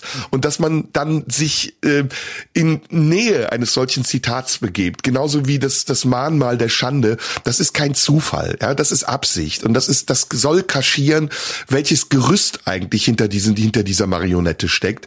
Und äh, es ist ja auch okay, wenn es so wäre, dass er dazu steht, aber er tarnt sich ja als Demokrat. Er tut ja auf der einen Seite so, als wäre er Regierungsfeind, weil er auf Grundlage begründeter Kritik äh, die Regierung kritisiert, aber in Wirklichkeit geht es ihm gar nicht darum, sondern ich glaube, dass die AfD äh, das Gegenteil von dem tun und sagen würde, was sie jetzt tut, wenn die Regierung was anderes tun würde. Wenn sie auf der Seite Russland stehen würde, dann würde die AfD sagen, wir, wir sind solidarisch mit der Ukraine. Wenn die Regierung gesagt hätte, die Impfung gegen Corona ist uns nicht geheuer, dann hätte die AfD gesagt, wir lassen uns jetzt alle impfen. Es ist, das ist der ja. Sinn und Zweck von Populismus, dass man den Leuten nach dem Mund redet. Und es ist leider so, dass die Leute das auch nicht merken oder es wollen, dass jemand ihnen das Blaue vom Himmel verspricht, um mal bei der Farbe zu bleiben und sich dann auch blenden lassen gerne. Oder hier, Christentum und Judentum stellen einen Antagonismus dar. Darum kann ich mit dem Begriff des christlich-jüdischen Abendlandes nichts anfangen. Das ist offen antisemitisch, ja. Das, und nicht nur antisemitisch, es ist auch ausländerfeindlich. Noch ein Zitat. Der Syrer, der zu uns kommt, der hat noch sein Syrien. Der Afghane, der zu uns kommt, der hat noch sein Afghanistan. Und der Senegalese, der zu uns kommt, der hat noch sein Senegal. Wenn wir unser Deutschland verloren haben, haben wir keine Heimat mehr. Was ist das für ein Dünnschiss? An wen verlieren wir Deutschland? Werden, nehmen die Senegalesen uns Deutschland weg? Oder bereichern sie Deutschland? Oder bereichern wir uns an Senegalesen und sie haben es nötig, hier hinzukommen, weil sie es in ihren Heimatländern nicht mehr aushalten? Also, sorry, also wir regen uns darüber auf. Ich glaube, wir regen uns berechtigterweise darüber auf. Und wir werden viel Gegenwind bekommen und Ärger. Und nur mal ein kleines Beispiel dafür, was ich jeden Tag lesen muss. Und das ist die Klientel der AfD. Hier zeigt sie ihr wahres Gesicht. Hey Serda, Typ, der du in faschistoiden Denkmustern gerne verweilst. Du bist doch selten dämlich. Laberst was von faschistoiden Denkmustern und grenzt aber die AfD aus. Serda, du stehst genau da, wo du denkst, du würdest nicht stehen. Du bist ein Vor Vorzeigefaschist in alter deutscher Tradition, nicht wahr? Zum Glück hörst du auf, deinen Schwachsinn zu verbreiten, mit dem für deinesgleichen gebührenden Respekt. Das ist dessen Geisteskind sind die Leute, die diese Partei wählen. Und das ja. ist, ja, das ist beängstigend für mich. Ja, und man darf nie vergessen, was ähm, was eigentlich dahinter steht. Ähm, diese ganzen äh, diese ganzen Attacken, äh, die du gerade vorgelesen hast, auch die Attacken auf äh, Syrer, auf auf Moslems, auf das Fremde, das sind ja nur Pappkameraden. Die werden ja nur aufgestellt, weil man weiß, dass äh, das eher verhaftet, als wenn sie sagen würden, was sie wirklich wollen. Natürlich ist es leichter äh, zu sagen, hier der Syrer, der nimmt uns unser Deutschland oder der Senegalese oder wer auch immer, der macht unser Land kaputt und der wird dafür sorgen, dass wir hier nicht mehr leben können oder dass wir ähm, irgendwann so unterdrückt sind, äh, dass wir woanders hingehen müssen. So, und wo sollen wir dann hin? Ja, wenn wir von der AfD regiert werden, dann will uns auch keiner mehr. Aber was dahinter steht, ist der Gedanke, eigentlich eigentlich geht es ihnen um die Abschaffung von allen liberalen Werten und dem Liberalismus. Es gab mal in den, im Jahr 2016 gibt ein interessantes Video, was ich mal auf YouTube gesehen habe, wo Jürgen Elsässer, das ist der Herausgeber des rechten Magazins äh, Kompakt, ähm, sagt, äh, es sei so gewesen, dass man am Anfang, als die Pegida-Proteste aufkamen, überlegt habe, die ähm, Bewegung Pegada zu nennen statt Pegida, also nicht äh, patriotische Europäer gegen die Islamisierung des Abendlands, sondern pädagogische, äh, äh pädagogische sage ich schon, patriotische Europäer gegen die Amerikanisierung des Abendlands. Und er sagt da ganz offen, der Feind ist der Liberalismus, der Feind ist Amerika, aber das haben die Leute nicht verstanden. Und sie würden es auch heute nicht verstehen, weil warum gegen Amerika? Warum gegen den Liberalismus? Das ist ein theoretisches Konstrukt. Wenn wir aber sagen, wir sind gegen die Islamisierung des Abendlands, dann haben wir einen konkreten Feind, den versteht jeder. Der Araber, der uns überrennt und dann kommen die Leute, weil wir eine konkrete Gefahr an die Wand malen. Und die Verbindung zwischen beiden ist die Islamisierung des Abendlands, die sie da ähm, immer vor sich hertragen, also dass wir irgendwann von denen überlaufen werden, die ist natürlich nur möglich in einem Land, das liberal ist, in dem der Liberalismus das Sagen hat. Denn nur dort können diese ganzen Leute reinkommen. Wenn wir die Zäune wieder hochziehen, wenn wir die Türen wieder zumachen, wenn wir illiberal werden, genau wie Orban von einer illiberalen Demokratie spricht, dann ist das Überrennen durch irgendwelche Gruppen, die uns scheinbar überlegen sind, ja gar nicht mehr möglich, weil dann ist die Tür zu. Und die machen wir zu. Nur wenn der Liberalismus alles so offen lässt, wie es im Moment ist, dann kann das passieren, was im Moment passiert. Und deswegen ist der Liberalismus der große Feind. Der ist dafür zuständig, äh, dass äh, gegendert wird, der ist dafür zuständig, dass es äh, mehrere Geschlechter geben soll, der ist dafür zuständig, dass es Schwule gibt, Lesben gibt, all das. Dass das zugelassen wird, das ist die Krankheit des Liberalismus. Und wenn man das verstanden hat, dass das der eigentliche Feind ist, dann weiß man auch, worum es geht. Und dann weiß man, dass das ein Land ist, in dem man nicht mehr leben will, in dem diese Leute das Sagen haben. Ja, die Blaupause für die AfD ist ja die FPÖ, ihre angebliche Schwesterpartei. Und man sieht, finde ich, an der FPÖ sehr gut, wohin sich das entwickelt. Ich weiß nicht, ob du das verfolgst. Ähm, Herbert Kickel ist ja gerade auf dem Weg, ein, ein besserer Heiler zu werden.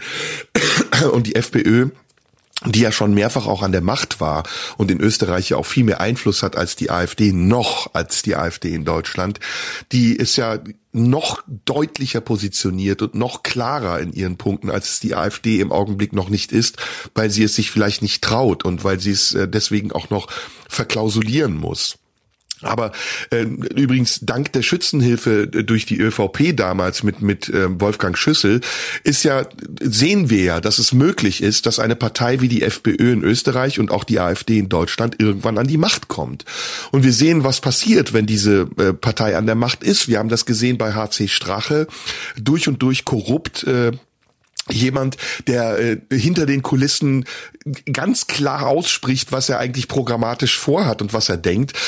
Und wir sehen das an Höcke, dessen Zitate ich gerade gebracht habe. Und das Einzige, was uns bleibt, ist eigentlich nichts anderes als der Wettbewerb mit der AfD und auch die AfD in irgendeiner Weise ernster zu nehmen, als wir es im Moment tun. Also das, das große Problem, was wir im Augenblick immer noch haben, ist, dass wir eine Politik der, der kategorischen Ausgrenzung gegenüber der AfD fahren.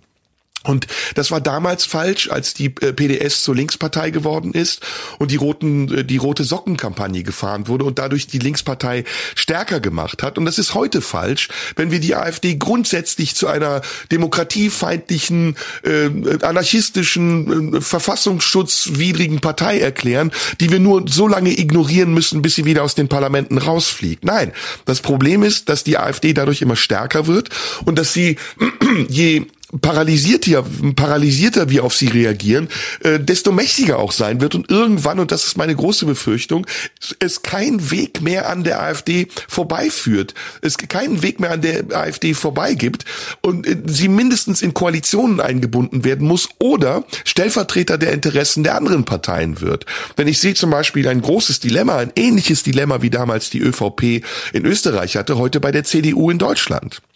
Die CDU ist nicht mehr die Volkspartei, die mit Wahlergebnissen über 40, über 30 Prozent bestimmen kann, wer die Regierung bildet, sondern sie ist mittlerweile zwar noch stärkste Partei mit 27 Prozent bei der letzten Sonntagsumfrage, aber sie ist repräsentiert eben nur noch einen gewissen Teil der Bevölkerung und ist nicht mehr die Volkspartei, die die Hälfte der Bevölkerung repräsentiert.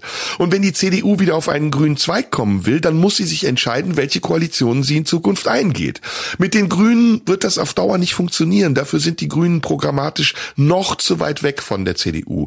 Mit der AfD funktioniert es im Augenblick nicht, weil die AfD dieses Stigma des Rechtsradikalismus hat. Aber es wird irgendwann auch bei der CDU, spätestens wenn Merz als Kanzlerkandidat gescheitert ist, die Kehrtwende kommen und dann wird die CDU einen ganz klaren Schwenk nach rechts machen. Wie das mit Söder ist, weiß ich im Augenblick nicht. Söder ist für mich unberechenbar. Bei der CSU wäre es sogar schneller möglich. Aber das sind alles, das sind alles Zeichen eines Umgangs mit einer politischen Kraft, die immer größer und gewalttätiger wird und die am Ende dafür sorgen wird, dass wir die Möglichkeiten, die wir jetzt noch haben, für eine liberale Gesellschaft zu kämpfen, irgendwann aus der Hand geben und dass dann andere über diese Möglichkeiten bestimmen werden. Bei der CDU habe ich auch die Sorge, dass sie irgendwann äh, kippen könnte. Ich meine, im Osten gab es diese Situationen immer wieder. Im Osten gab es ja auch immer wieder Leute aus der CDU, die gesagt haben, na ja, Brandmauer schön und gut, aber auf lokaler Ebene sollte man vielleicht schon mal mit der AfD zusammenarbeiten ja. oder auf ja. Landesebene. Man kann es ja mal ausprobieren. Und da muss man halt klar sagen, da gibt es kein Ausprobieren. Wenn diese Mauer einmal gefallen ist, dann ist sie gefallen. Und da kann man auch nicht sagen, ja, es ist ja Föderalismus und auf Landesebene kann man ja mal so viel auf, ausprobieren. Denn man man wird gegen die AfD immer verlieren, sobald man sie durch die Tür reinlässt. Das ist dieses alte Bild. Ähm, man kann mit einer Taube nicht Schach spielen, äh, ne, weil weil die Taube irgendwann auf die aufs Brett scheißt und alles umwirft. Und genau so funktioniert Populismus und genau so funktioniert die AfD. Und bei der CSU, bei der CDU bin ich mir da auch nicht sicher. Beim aktuellen Personal schon noch, aber ähm, was die junge Garde, die da jetzt nachwächst, irgendwann vielleicht mitmacht, auch einfach, weil sie noch weiter weg ist, ähm, historisch von dem, was die Vorbilder der AfD damals äh, verbrochen haben und dann vielleicht sagen, ja komm, kann man doch mal ausprobieren, so schlimm sind sie ja gar nicht. Die sind, die sind ja doch liberaler, als man glaubt. Ich glaube, da ist darin besteht darin besteht eine Gefahr und gerade bei, der, bei so einer Partei halte ich es nicht für ausgeschlossen, die ja mit dem Selbstbewusstsein auftritt, eigentlich die deutsche Regierungspartei zu sein. Denn die CDU denkt ja, die Phasen, in denen wir nicht regiert haben nach dem Zweiten Weltkrieg, das waren Irrtümer der Geschichte. Das heißt, die sind zutiefst getroffen von jeder Phase, wo sie man in der Opposition sind. Und wenn diese Partei zu lange in der Opposition bleibt oder gar mit dem nächsten Kanzlerkandidaten, wer auch immer es sein wird, noch eine Wahl verliert, dann könnte die Not auch so groß sein, dass man wirklich nach jedem Strohhalm greift, um irgendwie wieder in Regierungsverantwortung zu kommen. Ja, und ähm, Höcke ist nicht der einzige, der da hervorsticht. Da gibt's noch viele andere und ich glaube, wenn die AfD sich nicht äh, irgendwann von diesen Leuten löst, dann wird sie auch hoffentlich über ihre eigenen äh, Beine stolpern. Und du weißt es, Leute wie Stefan Brandner zum Beispiel, die ja noch deutlicher sind als Höcke, die ähm, die sind im Moment nicht das Aushängeschild, weil die AfD weiß, dass sie damit nicht gewinnen kann. Stattdessen schieben sie äh, Alice Weidel vor und und Kropala, aber aber äh, diese Leute sind nach wie vor in der AfD. Und ich meine, um nochmal bei den Zitaten zu bleiben, es gab nach dem Attentat in Halle einen Retweet von Brandner. Äh, da hat er jemanden retweetet auf Twitter, der geschrieben hat zum Attentat, ähm, Warum hungern Politiker mit Kerzen in Moscheen und Synagogen rum? Also schon wieder äh, judenfeindlich. Schließlich seien ja eine Deutsche, die gern Volksmusik hörte, und ein Bio-Deutscher Opfer des Amokläufers von Halle geworden. Äh, sowas retweetet ein AfD-Mitglied, ja, das, das ist, äh, wir haben jetzt eben über Koalitionsmöglichkeiten gesprochen. Da muss sich jede Partei, die im demokratischen Spektrum vertreten ist, distanzieren und zwar massiv und dauerhaft. Ja, weil das ist nicht etwas, was wir in Deutschland hören, lesen und haben wollen. Das ist purer Antisemitismus. Und wenn es auch Brandner nicht selbst war, allein, dass er das schon retweetet, ist ein Zeichen dafür, welch Geisteskind er ist. Und wie gesagt, ich, ich befürchte Schlimmes. Also in angesichts der derzeitigen Stimmung und auch der Zuschriften, die ich bekomme und den Kommentaren, die ich lese unter den Beiträgen, ist da gerade etwas im Gange. Und ähm, ja, wo wird das enden? Das ist das ist die Frage. Wird es bei 30 Prozent enden? Wird es bei 40 Prozent enden? Ich weiß es nicht. Der Unmut über die Politik der derzeitigen Regierung ist jedenfalls sehr groß. Und ich kann das auch nachvollziehen, das muss ich dazu sagen, obwohl ich kein AfD-Sympathisant bin und es auch nicht sein will. Aber die Lösung ist eben nicht aus Protest zu irgendeiner Partei zu gehen, die einem das Blaue vom Himmel verspricht, sondern die Lösung ist der Diskurs, ist die, ist die tatsächliche Alternative und nicht die Alternative für Deutschland. Und da gibt's eine Menge, da gibt's eine Menge zu besprechen. Aber leider schlafen auch da die etablierten Parteien. Leider muss man sagen, verpassen es Parteien wie zum Beispiel auch äh, die Linkspartei, ja, auf eine eklatante Art und Weise Oppositionspolitik zu machen. Äh, ich bin auch kein Freund der Linkspartei übrigens, aber es wäre ja eine Möglichkeit zu sagen, jenseits von SPD und Grünen gibt es noch eine andere linke Kraft in Deutschland, die besonnen ist und die vielleicht eine Alternative bietet zu dem, was andere Parteien gerade nicht bieten können. All das passiert nicht. Man hat das Gefühl, es ist ein großer Einheitsbrei. Die Parteien sind alle in die Mitte gerückt und letztendlich sind sie auch nicht mehr unterscheidbar voneinander. Und deswegen befürchte ich, dass das, was ich eben gesagt habe, auch kommen wird, dass irgendwann eine Extremisierung auch aus der Mitte der Gesellschaft wieder passieren wird und die Parteien sich dazu entschließen werden, den populistischeren Weg zu gehen. Und es ist übrigens auch keine Alternative zu sagen, na komm, dann lassen wir es die AfD halt mal probieren. Es sind ja am Ende Chaoten. Sie werden sich von alleine von der Regierung wieder weghauen, weil sie es nicht können. Das wird ja auch gerne benutzt als Argument. Also nicht unbedingt von denen, die es wollen, sondern von denen, die sagen, ja komm, wenn wir nicht an denen vorbeikommen, dann lass sie halt scheitern an der Macht. Lass sie scheitern. Man hat gesehen bei der FPÖ, es geht auch nicht gut in Österreich. Es ist jedes Mal wieder geplatzt. Und äh, einer wie Sebastian Kurz ist äh, über die FPÖ gestolpert wird also kommen. Und da muss man ganz klar sagen, no way. Das ist kein Argument. Ähm, man hat auch damals geglaubt, komm, Hitler wird von alleine wieder gehen, weil ähm, der kann es am Ende sowieso nicht. Jetzt probieren wir es halt mal aus. Lass ihn halt mal machen und dann scheitern. Kein Argument, haben wir ganz schlechte Erfahrungen mitgemacht, nicht zur Wiederholung geeignet. Ja, und ähm, ich habe das auch mal gesagt, äh, die äh, AfD ist eine autoritäre Partei. Jedenfalls ist sie eine Partei mit autoritären Strukturen und da du jetzt gerade das historische Beispiel bemüht hast, äh, nach der Machtergreifung kam die Ermächtigung, ja, und die Ermächtigung, das, die, die Abschaffung aller anderen Parteien und ähm, die Allmacht der einen Partei, die an der Macht war, das ist, das ist ein Verlauf, den wir aus der Geschichte kennen, der muss sich nicht zwangsläufig wiederholen, aber er ist, wenn eine Partei wie die AfD an der Regierung ist, möglich, ja, also nehmen wir mal nur das hypothetische Beispiel. Die AfD wäre an der Macht gewesen zur Corona-Zeit. Ich glaube, die Maßnahmen wären weitaus strenger gewesen, als sie es waren. Ich glaube nicht, dass die AfD in einer Regierung zur Corona-Krise gesagt hätte, wisst ihr was, macht was ihr wollt. Wir sind eine Partei des Liberalismus und der Freiheit und wir schützen unsere Leute nur, wenn sie geschützt werden wollen. Sondern ich glaube, dann hätte es mindestens Ausgangssperren, Lockdowns und so weiter und so fort gegeben. Und die Leute hätten sich gewundert darüber, wie eine Partei wie die AfD, wie hart sie durchgreifen kann. Und das gibt es auch in vielen anderen Dingen. Und gerade der Populismus, der ja nichts anderes ist als ein Surfbrett für die dahinter versteckte Ideologie, ist etwas ganz Gefährliches, ist etwas ganz Heikles, weil es nicht nachweisbar ist, ob die Ursachen für den Populismus auch wirklich gerechtfertigt sind. Also nehmen wir mal ne, diese, diese diffuse Xenophobie. Die AfD beruft sich nicht auf Statistiken. Ja, wenn sie die Statistiken vorweisen könnte, dann wäre jedem klar, der diese Statistiken liest, dass zwar Gewalttaten von muslimischen Attentätern gestiegen sind, aber nicht so signifikant wie immer noch rechtsradikale Gewalttaten steigen, und zwar jedes Jahr, worüber keiner spricht oder wenige nur sprechen. Das ist also auch ein Teil von Öffentlichkeitsarbeit und Politik ist, die durch die Medien kommt und natürlich auch dadurch, dass die Medien Klickzahlen generieren wollen, dass die Menschen denken, jeden Tag laufen zig Messerattentäter durch deutsche S- und U-Bahnen und wir müssen uns unbedingt dagegen schützen. Das ist ein Zerrbild. Wenn man die Zahlen liest, ich habe die Kriminalstatistik übrigens vorgestern noch gelesen, dann ist man überrascht darüber, wie gering, also immer noch zu hoch, aber gering die Zahlen sind im Vergleich zu vielen anderen Straftaten aus ganz anderen politischen Richtungen, die wie gesagt signifikant gestiegen sind. Gleiches gilt übrigens für ähm, die Überfremdungsthese. Ne? Also das ist ja auch ein ganz beliebtes ja. äh, rechtes Narrativ. Wir werden ähm, überfremdet. Deswegen haben Sie ja auch den Begriff des Ethnopluralismus eingeführt. Das ist übrigens auch ein schönes Beispiel, wie Sprache verdreht wird. Ethnopluralismus klingt ja zunächst sehr positiv. Pluralismus, da denkt man an Demokratie, da denkt man an ein friedliches Nebeneinander. Nein, was damit gemeint ist, Grenzen hoch, Grenzen dicht. Ethnopluralismus heißt, jeder bleibt gefälligst dort, wo er ist und stört niemand anderen. Das heißt, der Europäer bleibt in Europa, der Deutsche am besten in Deutschland, aber auf keinen Fall kommt irgendjemand rein, der aus irgendeinem anderen Kulturkreis kommt. Das ist mit diesem Begriff in Wirklichkeit gemeint. Damit verbunden ist, wir brauchen Ethnopluralismus, weil wir sonst überfremdet werden.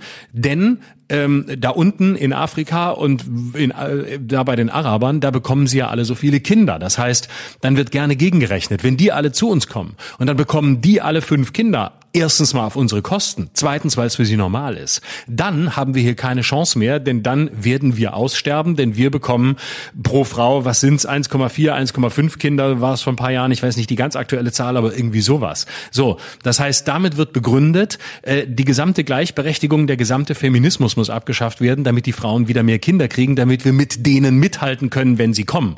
Und damit sie erst gar nicht kommen, müssen wir dafür sorgen, dass wir den Leuten erzählen, hey, die werden uns überrennen, die bekommen ihre vier, fünf Kinder und wir nicht. Faktisch ist aber richtig, wenn man sich das anguckt, ähm, was jeder Bevölkerungswissenschaftler sagt. Wenn man sich Migrationsgeschichte anschaut, sieht man, dass sich die Einwanderer dem Land anpassen, in das sie einwandern. Das heißt, selbst wenn die ankommen mit fünf Kindern, wird die zweite Generation, sofern sie gut integriert ist, ähm, sowieso nur noch die ein, zwei, höchstens drei Kinder bekommen, die in diesem Land sowieso üblich sind. Das heißt, es gibt eine automatische Anpassung in das Gastland. Das ist seit vielen, vielen Jahren nachgewiesen, wird aber ausgeblendet, weil es natürlich besser klingt. Wenn die kommen, Überfremdung, dann seid ihr alle weg. Na, und es gibt auch, das, jetzt kommt noch was dazu. Äh, Überfremdung heißt ja, es gebe ein originäres Deutschsein. Und ja. auch das gibt es nicht. Es gibt kein, Deutsch ist eine Sprache, aber keine Identität. Und, und das äh, in einen Topf zu schmeißen und so zu tun, als könnte man in Deutschland von einer originären deutschen Identität ausgehen, die als Leitkultur dienen soll für alle anderen, die nicht deutsch genug sind, ist totaler Quatsch. Ja, also ich meine, allein historisch und, und, und, ähm, und, und, und ethnologisch historisch betrachtet, ist das totaler Quatsch. Deutschland war schon immer ein Vielvölkerstaat. Ob es die Alemannen sind aus deiner Heimat oder die Franken, ob es die Sachsen sind oder die, die Germanen oder keine Ahnung, die Römer, die hier irgendwann mal waren und die vielen anderen Völker, die hier eingewandert sind, aus Polen, die Gastarbeiter im Ruhrgebiet oder eben türkische Einwanderer, Portugiesen. Mittlerweile hat sich das alles gemischt und es bildet eine deutsche Identität, die aber nicht rein deutsch ist, sondern die ein Konglomerat aus ganz vielen unterschiedlichen Identitäten aufgetreten ist. Und das ist ja etwas, worauf man eigentlich stolz sein könnte. Ja, das ist ja etwas, wo man sagen könnte, gerade die multikulturelle Vielfalt, die wir in Deutschland haben, ist etwas, was uns bereichert oder im Gegensatz zu anderen Ländern, die eine monokulturelle Identität haben, ausmacht, ja. Aber nein, das ist, gilt immer so als hehres Ziel, Deutschland zu entkultural oder entethnologisieren von fremden Einflüssen. Und das gilt auch zum Beispiel für die Religion. Äh, Deutschland hat keine Staatsreligion, ja. Wir sind säkular. In Deutschland gibt's freie Religionswahl. Man kann katholisch, evangelisch, Hinduist, Buddhist oder sonst was sein. Man kann auch Zeuge Jehovas sein oder Atheist oder Agnostiker. Und deswegen gibt es auch das nicht, dass man sagt, Deutschland ist christliche Kultur. So, Punkt, aus. Und selbst das Jüdische gehört nicht zu Deutschland. Das ist totaler Fuck. Ja, genauso kann man auch nicht sagen, der Islam gehört nicht zu Deutschland. Jeder, der in Deutschland lebt, hat das Recht, an den Islam zu glauben, so wie er auch an die, die goldene Kackwurst glauben kann und trotzdem Deutscher bleibt. Ja, das, das nicht zu durchschauen. Ich, ich vielleicht durchschauen es auch viele und wollen es einfach nicht durchschauen, weil es in ihr einfaches Weltbild passt. Zu denken, ja, der böse Islam, die ganzen Messerattentäter, die Unterwanderung durch die ganzen Flüchtlinge, die über Brote hier hinkommen. Warum wohl eigentlich? Ja, darüber möchte man gar nicht nachdenken. Warum wollen die Leute hier hinkommen? Und was wäre eigentlich das, was wäre eigentlich das Resultat dieser diese Abschottungspolitik. Dass wir nicht mehr in andere Länder fahren, dass wir dann an der Grenze Schlange stehen müssen, weil vielleicht Thailand dann auch sagt, nö, wir halten uns jetzt nicht mehr an die Bestimmung. Wir halten uns auch an keine Schengener und sonstige Abkommen. Jeder muss jetzt seinen Pass vorweisen. Und wenn er den nicht vorweisen kann und keine Aufenthaltsgenehmigung hat und keine Einreisegenehmigung, dann soll er gefälligst dahin gehen, wo er herkommt. Das wird doch keiner mitmachen. Oder wenn wir mal faire Preise zahlen müssten für die Waren, die wir hier brauchen, weil wir andere Länder ausbeuten, dann wäre der erste der AfD-Wähler, der sagen würde, ich zahle doch nicht 100 Euro für ein T-Shirt. Nee, dann muss es dir aber auch wieder von jemandem basteln lassen, der in Bangladesch am Fließband sitzt und für deine Scheiße geringen Lohn bekommt. Ja, das wird auch nicht gesagt. Es wird dann immer so getan, als hätten wir uns den Wohlstand und die Freiheit und die Arroganz, die wir besitzen, über andere hinwegzugehen, verdient. Haben wir aber nicht. Die ist uns geschenkt worden. Und das ist das Gemeine. Auch das mit Europa. Das schürt ja nur Ressentiments gegen Europa, weil die, die Europa nicht haben wollen, davon ausgehen, dass Deutschland so stark ist und es nicht nötig hat. Deutschland hat dreimal gegen den Stabilitätspakt verstoßen und einfach das 3%-Ziel von Maastricht ignoriert. Ja, und aber anderen vorzuwerfen, ja, ihr beutet die EU aus, die Griechen, die bösen Griechen, die Slowaken, während man da seine Autofabriken baut und die teuren Porsches in Rumänien herstellen lässt, damit die Kosten ja gering sind, das ist verlogene Kacke. Ja, das muss man den Leuten auch sagen. Und übrigens, das gleiche gilt, die ersten, die sich beschweren würden, wenn hier plötzlich kein Café, kein Restaurant mehr offen hätte, weil alle, die hier im Moment die Arbeit machen, die kein Deutscher mehr machen will, weil kein Deutscher mehr da ist, der sie machen kann, wenn alles hier zu wäre, weil niemand mehr da ist, der bedient äh, oder der kocht, da wären die die ersten, die sich beschweren würden und sagen würden, ja, wo ist denn unsere deutsche Restaurantkultur? Wir hatten doch immer Restaurants, nichts mehr offen. Das heißt, diejenigen, die immer behaupten, es geht nicht mit Migration, es funktioniert nicht, das sind die, die die ersten sein werden, die sich darüber beschweren, wenn die 400.000 oder wie viele es sind, die wir jedes Jahr bräuchten, um den Laden hier am Laufen zu halten, irgendwann nicht mehr da wären. Und das ist ja der größte Witz, nicht mal anzuerkennen, dass wir in einer Zeit leben, in der Migration nicht etwas ist, was stört, was aus auszuschließen ist und was Fremdes Gefährliches bringt, sondern was essentiell ist, damit es überhaupt weitergeht. Und abgesehen davon auch noch dafür sorgt, dass wir in unterschiedlichen Kulturen zusammenleben können und dass wir, äh, dass wir bereichert werden von den Ideen anderer.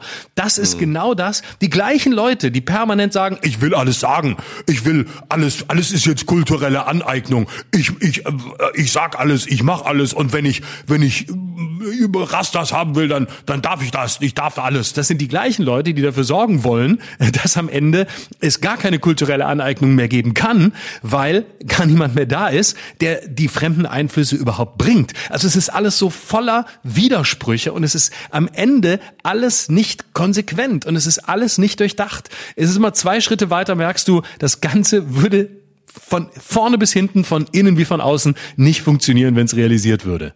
Ja, und äh, die Widersprüchlichkeit ist ja sowieso eklatant. Ne? Also ist, ist Schrupalla ein deutscher Name? Nein. Ist wahrscheinlich ein hugenottischer Name, der aus Frankreich kommt. Hat das was mit deutscher Kultur zu tun? Nein. Wie kann man dann äh, originär deutsche Kultur einfordern als Leitbild, wenn man selbst noch nicht mal einen deutschen Namen hat und nicht Schmitz oder Müller heißt? Äh, wenn man ein traditionelles Bild einer Familie aufrechthalten möchte, kann man dann lesbisch sein und mit einer Frau zusammenleben? Nein. Dann muss man vielleicht für das eintreten, was man selbst nutzt und sagt, ey, ich lebe das und ich möchte, dass andere das auch leben können. Aber selbst sich die Freiheit zu nehmen und eine Ausnahme sein zu dürfen und aber anderen Regeln zu geben, das ist halt verlogen bis ins Mark. Und damit haben wir es eigentlich auch alles gesagt. Also jeder, der die AfD wählen soll, soll sie wählen. Aber er soll sich nicht wundern, wenn am Ende was anderes dabei rauskommt. Und ich prophezeie dir das. Also es wird das große Jammern geben, wenn irgendwann mal die AfD an die Regierung kommt mit einer Mehrheit und äh, äh, einen Posten, einen Ministerposten, vielleicht sogar den Kanzler oder Kanzlerinnenposten stellen kann, dann gnade uns Gott. Ja, dann machen wir uns nicht nur lächerlich äh, gegenüber dem Rest der Welt, sondern dann wird auch intern hier der, der Teufel los sein, weil Leute das nicht aushalten werden. Ja, weil diese Widersprüchlichkeit, die sie jetzt ja schon in einzelnen Personen vorleben, ja in ihrem ganzen Parteiprogramm enthalten ist und der dann Realität werden wird, wenn dieses Parteiprogramm Regierungsprogramm ist. Aber gut, wir haben genug darüber gesprochen, wir werden dafür ganz viele böse Briefe kriegen. Ist mir ehrlich gesagt scheißegal, wenn Nazis mich beschimpfen, bin ich sogar stolz. Ich auch. Und der nächste Widerspruch ist, wie kann man eigentlich auf der Seite ähm, von Putin sein, wenn man doch selber am liebsten abschotten würde? Also wenn das Schlimmste doch eigentlich ist, dass irgendein Land in ein anderes einmarschiert. Denn sie sind ja im Gegensatz, und das unterscheidet sie tatsächlich wirklich von früher, von der NSDAP, sie sind ja nicht mehr ausschweifend, sie wollen nicht mehr raus, sie sind nicht mehr exterritorial, sondern sie setzen sich ja gerade von der Zeit explizit ab, indem sie sagen, nee, nee, wir müssen ja alles dicht machen. Wir müssen unter uns bleiben. Das heißt, heißt, wie können Sie das unterstützen, wenn Sie sich mal, wenn Sie sich eigentlich vorstellen müssten, wie es wäre, wenn irgendein französischer Herrscher oder irgendein polnischer in Deutschland einmarschieren würde? Das würden Sie auch nicht wollen. By the way, übrigens, innerhalb der Szene, und das ist erstaunlich, dass das noch nicht deutlich herausgekommen ist, innerhalb der rechten Szene ist man zutiefst ähm, zerstritten, weil es dort nämlich zwei Lager gibt. Das eine Lager, das im Moment auch in der AfD das dominante ist, nämlich ähm, auf der Seite Putins. Auf der anderen Seite gibt's aber eine ganze Menge rechts Rechtsextremer, die sagen, nee, nee, wir können doch nicht jemanden unterstützen, der die Integrität eines anderen Staats in dieser Form angreift, zumal diese Gruppe wieder sagt, wir sind auf der Seite der Ukraine, denn dort gibt es die bekannten Ultranationalisten um Bandera und Co. und die eigentlich wollen, dass die Ukraine Ukraine bleibt damit die Nationalisten dort an die Macht kommen und ähm, dort einen nationalistischen Staat aufbauen, mit dem sie dann kooperieren können. Also auch da sind sie zutiefst zerstritten. Es scheint so eine Einigkeit da, aber die ist überhaupt nicht da. Und es geht durch alle Lager und es ist nicht sozusagen nur der, der, der liberalere Bereich oder der gemäßigtere, der auf der einen Seite steht und die härteren auf der anderen, sondern es geht quer durch alle Lager und innerhalb des rechten Lagers werden Koalitionen gebildet, die man gar nicht für möglich gehalten hätte. Also auch da ja. sind sie absolut zerstritten und haben noch nicht mal in dieser Frage eine klare Linie. Ja, und Steigbügelhalter der AfD ist im Moment die Regierungskoalition. Und das ist, es hat auf eine fatale Art und Weise Ähnlichkeiten zu der ähm, Zeit um 1930, 32, als es ja auch vorher äh, eine Koalition gab, die, die sehr schwach war. Und als Hitler an die Macht gekommen ist, dadurch, dass er diese Schwäche der anderen ausnutzen konnte. Also es ist, es ist alles historisch schon äh, belegt und bewiesen, wohin das führt. Und wir sind im Moment in einer Situation, in der wir das vielleicht für nicht wahrscheinlich halten oder nicht für möglich halten, aber wir haben in den letzten beiden Jahren oder letzten zweieinhalb Jahren gelernt, dass vieles möglich ist, was man für undenkbar hält.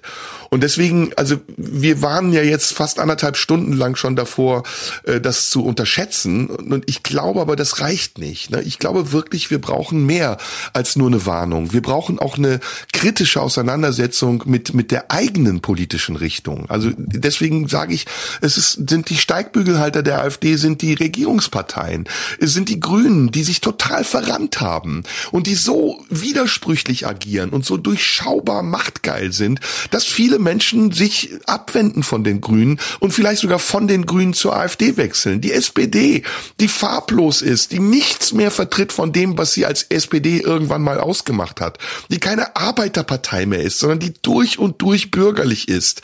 Ja, die FDP, die sowieso nur an, an der Macht interessiert ist und sich deswegen dienbar macht und andienbar macht für alle anderen möglichen Koalitionsoptionen. Das alles ist Sinnbild eines wirklich brüchigen Parteiensystems und es ist immer so gewesen in der Geschichte, dass aus diesen brüchigen Konstellationen und zersplitterten Parteisystemen etwas entsteht, was unberechenbar ist. Und das sehen wir gerade. Also ich sehe da gerade wirklich, vielleicht male ich den Teufel auch an die Wand, aber ich sehe da gerade etwas auf uns zukommen und wir haben das in einigen Episoden vorher schon gesagt und es bewahrheitet sich ja, was wir irgendwann nicht mehr beherrschen können. Und da wird die AfD, da werden die jetzigen Personen der AfD die wir noch für einigermaßen seriös halten, ja, obwohl ich sie nicht so bezeichnen würde, die werden ganz schnell von der Bildfläche verschwinden, weil ich glaube, dass der rechte Flügel der AfD nur darauf wartet, dass sie noch mehr Macht bekommt, um dann zu putschen.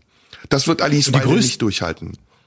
Die größte Ironie ist ja auch, ähm, wenn der Klimawandel so geleugnet wird, wie die AfD das tut und ähm, genau so einfach weitergehen kann, wie sie das mit ihrer Politik befördern würde, dann wird genau das eintreten, was die AfD nicht will, nämlich Massenmigration aus Gegenden der Welt wie etwa Afrika, die schlicht unbewohnbar sein werden.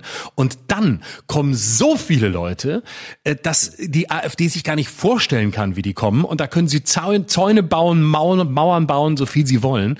Ähm, Migrationsbewegungen haben sie schon in deutlich kleinerer Zahl einfach durchgesetzt und jede Grenze überwunden. Und dann haben sie eine Situation, die sie eigentlich dann wirklich nur noch mit Waffengewalt lösen können, wenn sie ihr Programm durchziehen. Ja, das, das haben sie dann selber heraufbeschworen. Ja, ja, das drohen sie auch an. Die wollen der Polizei stärken und was weiß ich was. Gut, ähm, lass, lassen wir es damit gut sein. Ich ähm, glaube, wir haben auch jetzt uns genug den Mund fusselig geredet. Letztendlich entscheidet das der Wähler. Der Wähler hat ein sehr wechselhaftes Gemüt. Das merken wir. Noch vor ein paar Jahren war die Stimmung ganz anders.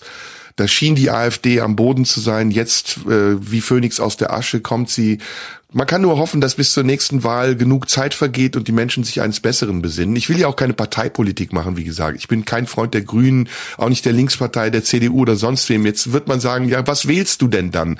Gute Frage. Ich stehe auch immer vorm Zettel und überlege, was ich wählen soll.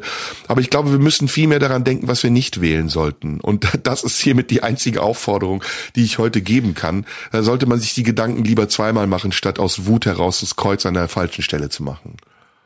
Und ganz wichtig, ihr könnt uns auch dazu gerne schreiben, mir über Instagram, Schröder Live oder TikTok, gleiche Adresse, gerne Direktnachrichten schicken. Und die schönsten Nachrichten zu solchen Themen sind dann die, wo Leute schreiben, ich fand's doof, dass ihr euch so einig wart. Ich mag's lieber, wenn ihr euch streitet. Es ist leider mhm. keiner von uns in der Lage, hier überzeugend den AfD-Apologeten zu geben und es wäre irgendwie auch nicht besonders cool. Nur, dass die Nachrichten gleich schon mal ausbleiben. Ja, ja, die werden sowieso kommen, ist ja auch scheißegal. Wir sind ja hier beim Staatsfunk. Wir werden ja bezahlt auch vom Staatsfunk, deswegen können wir auch ein bisschen Staatspropaganda machen. Mein Lieber, genau. ähm, Staatskünstler, so. Eigentlich sind wir das durch, ne? Oder? Denk ja, ich, ja, ja, heute mal wieder monothematisch, auch schön, nächste Woche wieder diverser. So wie es die AfD ich, liebt. Dann würde ich uns beiden wünschen, dass unsere Stimmen wieder heile werden. Jetzt habe ich natürlich alles dafür getan, dass ich heiser bleibe. Aber ähm, ich wünsche dir noch eine schöne Zeit auf deiner Insel, wo immer du auch bist, und ich freue mich auf nächste Woche. Bis nächste Woche. Tschüss. Das war Schröder und Sumunju. Der Radio 1 Podcast. Nachschub gibt's in einer Woche.